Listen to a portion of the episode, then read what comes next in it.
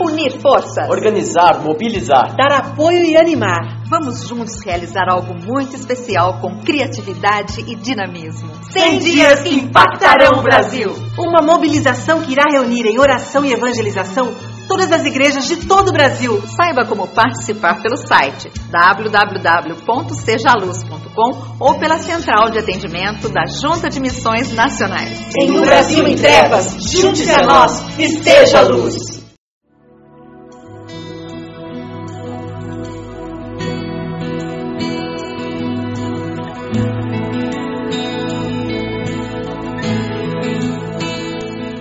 Agora mais um Sementes do Amor de Deus, um programa da Igreja Batista do Bacaxeri, em Curitiba. José, abençoado, que abençoa a sua família. E ele faz isso pela fé. Vendido pelos irmãos, ele chega no Egito, vai para o mercado e é vendido como escravo. Potifar o compra. Você conhece a história? Ele vai trabalhar na casa de Potifar, ele ascende, abençoado por Deus, ele continua fiel a Deus. A mulher de Potifar o cobiça, quer que ele se deite com ela e ele diz que não vai fazer isso. Não vai trair a confiança do seu Senhor nem ao seu Deus. Uma calúnia lançada sobre ele, ele vai parar na prisão. De novo sofrendo na prisão, ele continua fiel a Deus. O carcereiro gosta dele lhe dá oportunidade e ele se torna o administrador da prisão. Dois funcionários de Faraó estão presos ali. Eles têm sonhos. Deus concede a José a capacidade de interpretar os sonhos. Um deles retorna para trabalhar com Faraó. Faraó tem um sonho. Ninguém consegue interpretar.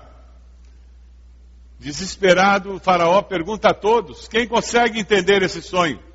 Aquele funcionário se lembra de José. Faraó manda buscá-lo. Deus mostra a José o significado daquele sonho. Sete anos de fartura, sete anos de fome. Faraó coloca José como segundo no reino.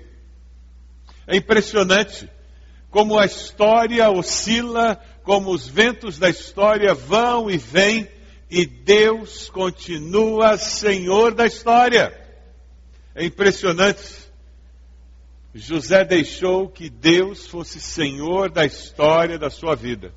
Pela fé, ele confiou que, independente do que acontecesse com ele, Deus continuaria sendo senhor da história da sua vida. Você tem deixado que Deus seja senhor da história da sua vida? Gênesis 42. Você vai encontrar ali uma referência ao que aconteceu depois. A vida dá voltas. Sete anos de fartura, José administra muito bem aquela fartura, sete anos de fome. Durante aquele período de fome, Jacó soube que no Egito havia trigo e disse a seus filhos: Por que estão aí olhando uns para os outros? Disse ainda: Ouvi dizer que há trigo no Egito. Desçam até lá e comprem trigo para nós, para que possamos continuar vivos e não morramos de fome. Assim, dez dos irmãos de José desceram ao Egito para comprar trigo. Jacó não deixou que Benjamim, irmão de José, fosse com eles, temendo que algum mal lhe acontecesse. Os filhos de Israel estavam entre outros que também foram comprar trigo por causa da fome na terra de Canaã. José era governador do Egito e era ele que vendia trigo a todo o povo da terra. Por isso, quando os irmãos de José chegaram, curvaram-se diante dele, rosto em terra. A vida dá volta. José reconheceu os seus irmãos logo que os viu, mas agiu como se não os conhecesse e lhes falou asperamente de onde vocês vêm. Responderam-lhe eles, da terra de Canaã, para comprar comida.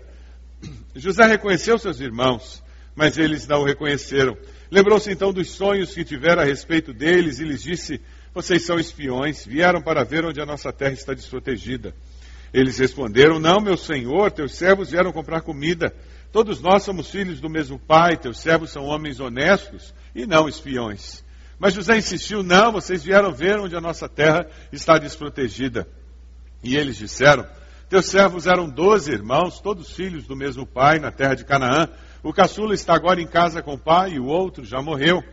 José tornou a afirmar: É como lhes falei, vocês são espiões. Vocês serão postos à prova, juro pela vida do faraó que vocês não sairão daqui enquanto seu irmão caçula não vier para cá.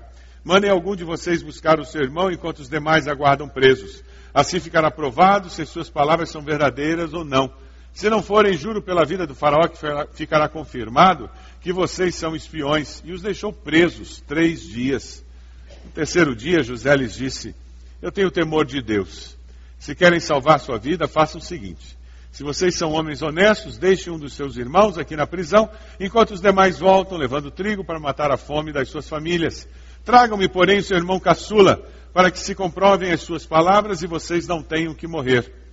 Eles se prontificaram a fazer isso e disseram uns aos outros: Certamente estamos sendo punidos pelo que fizemos a nosso irmão. Vimos como ele estava angustiado quando nos implorava pela sua vida, mas não lhe demos ouvidos. Por isso nos sobreveio essa angústia. Rubem respondeu: Eu não lhes disse que não maltratasse o menino, mas não quiseram me ouvir. Agora teremos que prestar contas do seu sangue. Eles, porém, não sabiam que José podia compreendê-los, pois ele lhes falava por meio de um intérprete. Nisso José retirou-se e começou a chorar, mas logo depois voltou e conversou de novo com eles. Então escolheu Simeão e mandou acorrentá-lo diante deles. Em seguida, José deu ordem para que enchessem de trigo suas bagagens, devolvessem a prata de cada um deles, colocando-a na bagagens e lhes dessem mantimentos para a viagem, e assim foi feito. Eles puseram a carga de trigo sobre seus jumentos e partiram. No lugar onde pararam para pernotar, um deles abriu a bagagem para pegar forragem para o seu jumento e viu a prata na boca da bagagem. E disse aos seus irmãos: Devolveram a minha prata, está aqui minha bagagem. Tomados de pavor em seu coração e tremendo, disseram uns aos outros: Que é isto que Deus fez conosco? A história continua, a história não acabou quando eles venderam o seu irmão como escravo, a história não acabou quando a mulher de Potifar enviou José para a prisão, a história não acabou quando ele interpretou os sonhos daqueles dois funcionários de Faraó, a história não acabou quando José resolveu o problema da fome no Egito, a história não acabou quando aqueles irmãos vieram buscar comida. A história não acabou porque Deus não acabou com a história ainda. Enquanto Deus está escrevendo a história das nossas vidas, a nossa história não acabou. Existe sempre a oportunidade para, pela fé, nós nos voltarmos para Deus e experimentarmos o projeto, o plano de Deus para nós, o projeto, o plano de Deus, para que as nossas vidas sejam um reflexo daquele amor, daquele cuidado que só Ele pode ter. Pela fé, nós descobrimos, através da história de José, que ele fez escolhas, escolhas incríveis, que só alguém que confia em Deus consegue fazer. Pela fé, nós descobrimos que José decidiu que abençoaria a sua família materialmente. Ele não tinha nenhuma obrigação de abençoar seus irmãos, ele poderia deixá-los morrer de fome. Ele poderia prendê-los, deixá-los na cadeia, e eles morreriam na cadeia. Ele poderia ter feito isso, mas ele decidiu pela fé que ele abençoaria a sua família materialmente. Deus tinha sido fiel com ele e ele resolveu que a bênção que ele recebera de Deus, ele repassaria para os seus queridos. Ele põe de volta o dinheiro no saco, versículo 28 do capítulo 42. O que é isto que Deus nos fez?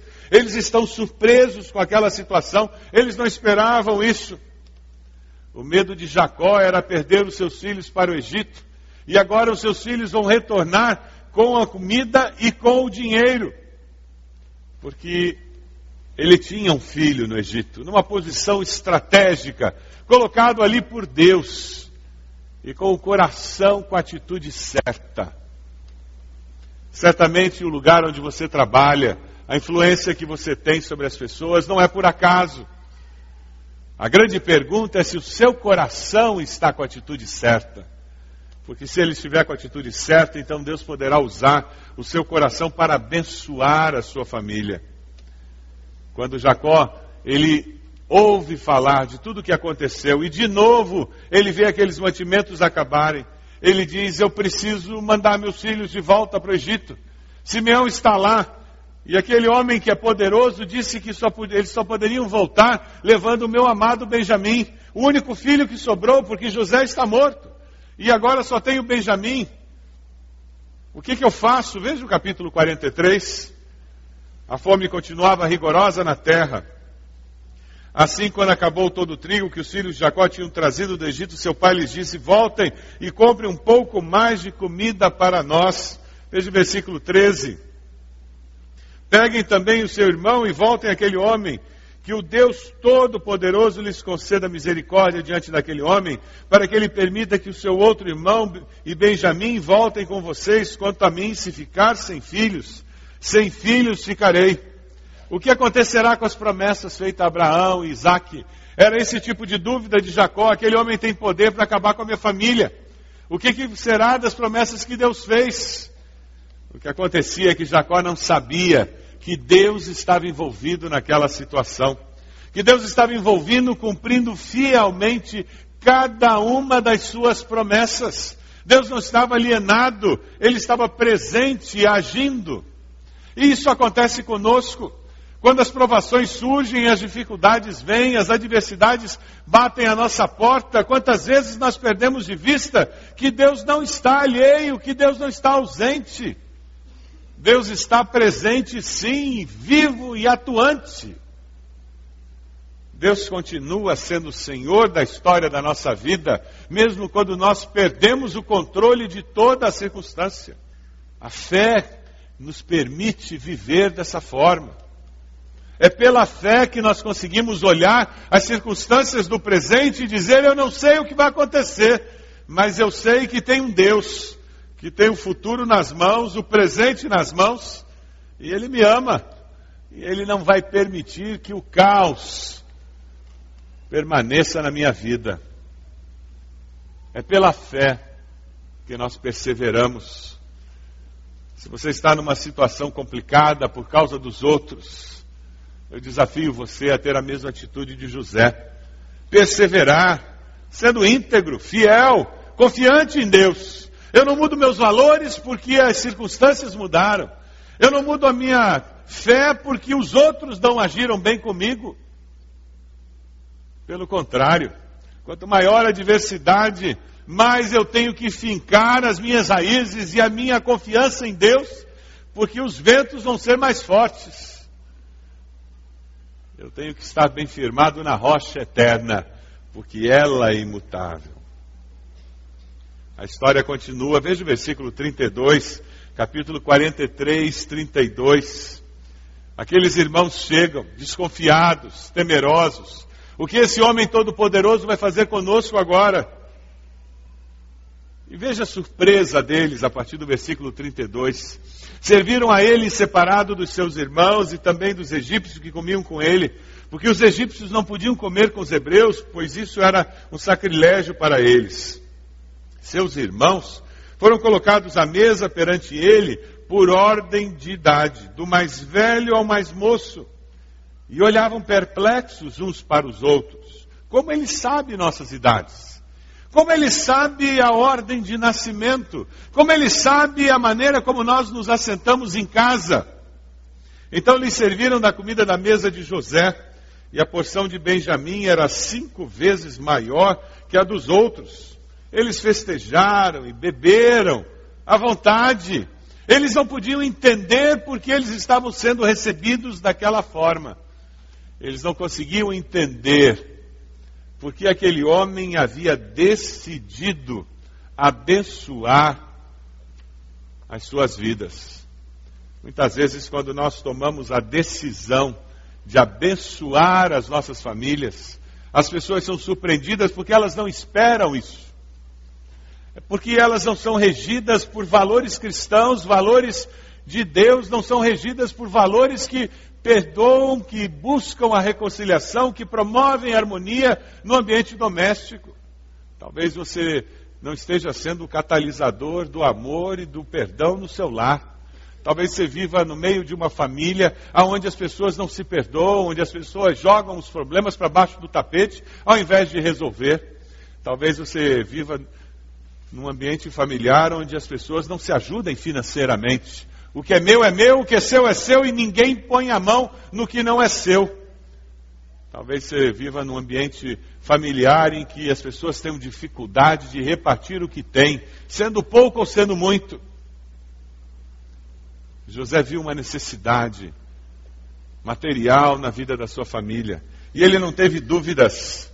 Ele queria abençoar financeiramente a sua família de sangue. As lutas da vida têm levado você a confiar na providência de Deus e a repartir com os outros aquilo que Deus tem suprido para você? Ou tudo que chega na sua conta bancária é para você? Você já descobriu a bênção de toda vez que chega algum recurso extra, colocar esse recurso aos pés da cruz, dizendo: Deus, qual a finalidade disso? É para mim ou para outra pessoa? É para mim ou para um outro projeto? Tem alguma coisa a ver com a minha família ou com a família de Deus? Sim, porque nós abençoamos a família de Deus quando abençoamos os ministérios da nossa igreja. Você tem abençoado materialmente a família que Deus tem lhe dado? Aquilo que Deus tem colocado nas suas mãos tem sido instrumento de bênção? Sabe, José não se resumiu simplesmente a colocar comida na barriga da sua família. Ele não se resumiu simplesmente a resolver o problema material que a sua família enfrentava. Ele foi além. Se você der uma olhadinha no capítulo 42, 13, ele sabia que existia um problema seríssimo na sua família, existia culpa. No versículo 21, 22, ele percebe a crise de consciência que aflora quando aqueles irmãos enfrentam a dificuldade com ele. Crise com frequência traz à mente as nossas culpas não resolvidas. Será que foi porque eu fiz isso? Será que foi porque eu falei aquilo? Será porque eu deixei de fazer isso? Será que o meu filho reprovou porque eu fiz isso? Será que o meu casamento tem esse problema porque eu disse aquilo? E nós começamos a viver com culpas e existem famílias que não sabem o que fazer com a culpa. Existem pessoas que cresceram num lar onde não se pedia perdão, nem se perdoava, simplesmente se ignorava. E o problema não era tratado, e nós colocávamos o problema embaixo do tapete, e a gente finge que não teve a briga, e a gente finge que o que eu falei não machucou, e o que eu falei feriu, e a gente finge que eu não ouvi, e ao invés de resolver, sentar e dizer, eu não gostei, eu me senti magoado, me feriu, eu estou sangrando ainda. Ao invés de fazer isso, nós fingimos que não aconteceu nada. Ficamos calados durante dois dias, uma semana. Tem casais que passam meses em guerra de silêncio. E de repente, do nada, começam a falar, como se o problema fosse resolvido. O problema foi jogado para baixo do tapete, para baixo do sofá. Tem casas que você não pode olhar embaixo de nada, porque está tudo podre lá. Pessoas que vivem carregadas de culpa. O diabo apronta. O diabo manipula esses cordões. Ele puxa esses cordõezinhos da culpa.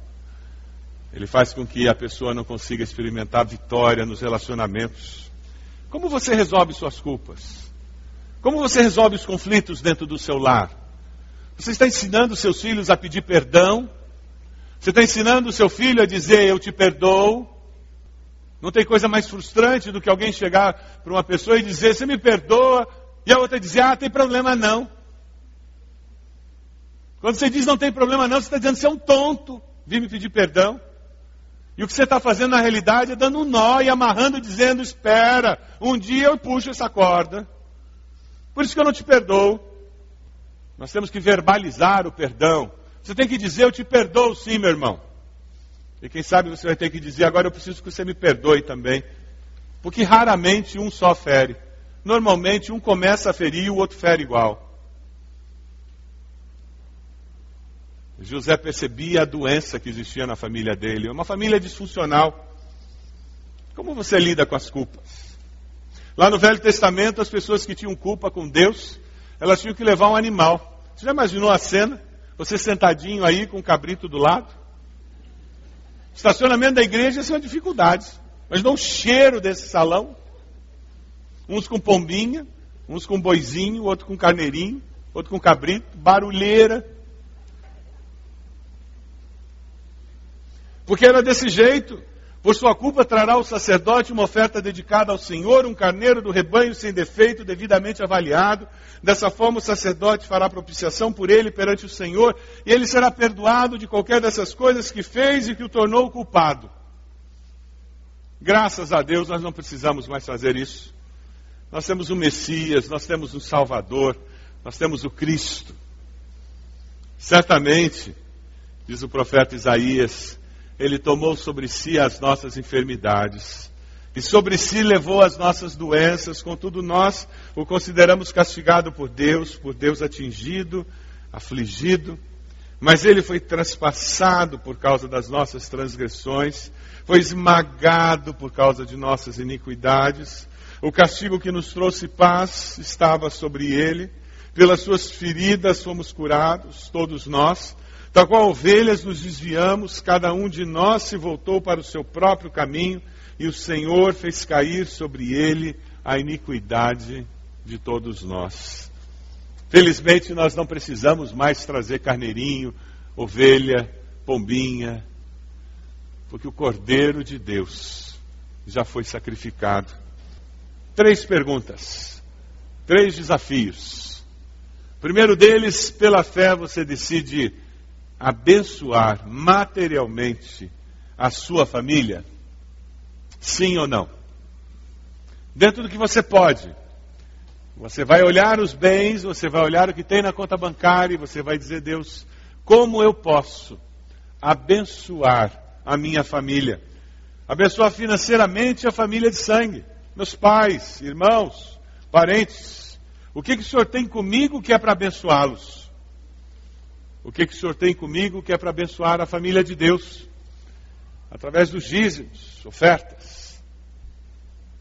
Segunda pergunta: pela fé você decide curar feridas emocionais da sua família?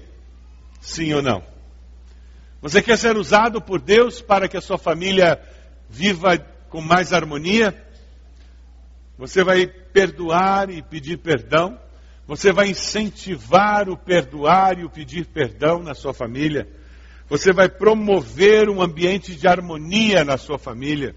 Você vai promover a certeza de que Deus está no controle da história da sua família. Você decide ser usado por Deus para curar feridas da alma da sua família? Sim ou não? E a terceira pergunta pela fé você decide abençoar as próximas gerações da sua família, porque você vai viver confiando em Deus. Porque você vai experimentar e você vai contar de como Deus transformou o mal em bem. E você vai glorificar a Deus através disso.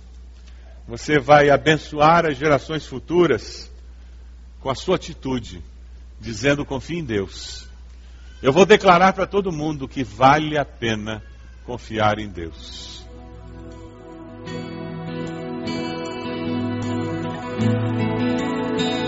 Este foi mais um programa Sementes do Amor de Deus, com o pastor Roberto Silvado, da Igreja Batista do Bacaxeri.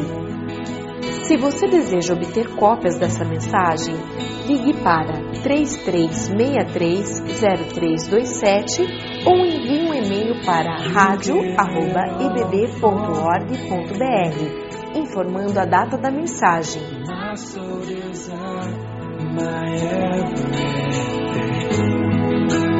All I am is devoted